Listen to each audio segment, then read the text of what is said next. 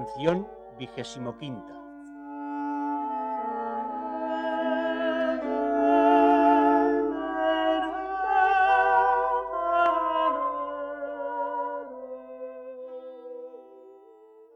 Azaga de tu huella.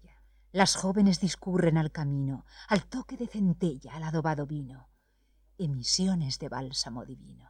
En esta canción alaba la esposa al amado de tres mercedes que de él reciben las almas devotas, con las cuales se animan más y levantan a amor de Dios, las cuales, por experimentarlas ella en este estado, hace aquí de ellas mención. La primera dice que es suavidad que de sí les da, la cual es tan eficaz que las hace caminar muy apriesa al camino de la perfección. La segunda es una visita de amor con que súbitamente las inflama en amor. La tercera es abundancia de caridad que en ellas infunde. Azaga de tu huella. Dice aquí el alma al verbo su esposo. Azaga de tu huella. Tras el rastro de suavidad que de ti les imprimes e infundes, y olor que de ti derramas, las jóvenes discurren al camino.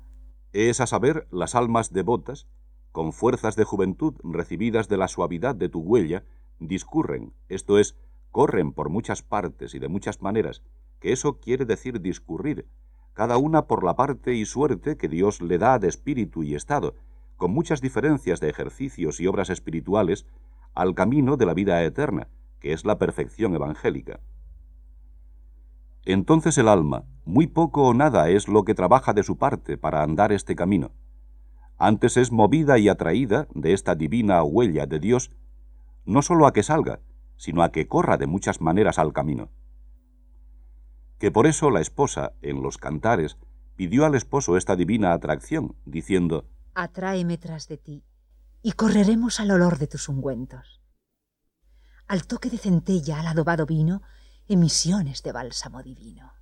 Este toque de centella que aquí dice es un toque sutilísimo que el amado hace al alma a veces, aun cuando ella está más descuidada, de manera que la enciende el corazón en fuego de amor, que no parece sino una centella de fuego que saltó y la abrasó. Y entonces, con grande presteza, como quien de súbito recuerda, enciéndese la voluntad en amar y desear y alabar y agradecer y reverenciar y estimar y rogar a Dios con sabor de amor, a las cuales cosas llama emisiones de bálsamo divino, que responden al toque de centellas salidas del divino amor que pegó centella, que es el bálsamo divino que conforta y sana al alma con su olor y sustancia. Al adobado vino. Este adobado vino es otra merced muy mayor que Dios algunas veces hace a las almas aprovechadas, en que las embriaga en el Espíritu Santo con un vino de amor suave, sabroso y esforzoso, por lo cual le llama vino adobado y es de saber que esta merced de la suave embriaguez no pasa tan presto como la centella, porque es más de asiento. Porque la centella toca y pasa, mas dura algo su efecto y algunas veces harto, mas el vino adobado suele durar ello y su efecto harto tiempo. Los nuevos amadores son comparados al vino nuevo. Estos son los que comienzan a servir a Dios, porque traen los fervores del vino del amor muy por de fuera en el sentido, porque aún no han digerido la hez del sentido flaco e imperfecto, y tienen la fuerza del amor en el sabor de él, porque a estos ordinariamente les da la fuerza para obrar el sabor sensitivo, y por él se mueven.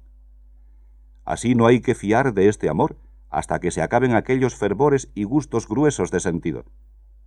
Porque así como estos fervores y calor de sentido lo pueden inclinar a bueno y perfecto amor, y servirle de buen medio para él, dirigiéndose bien la hez de su imperfección.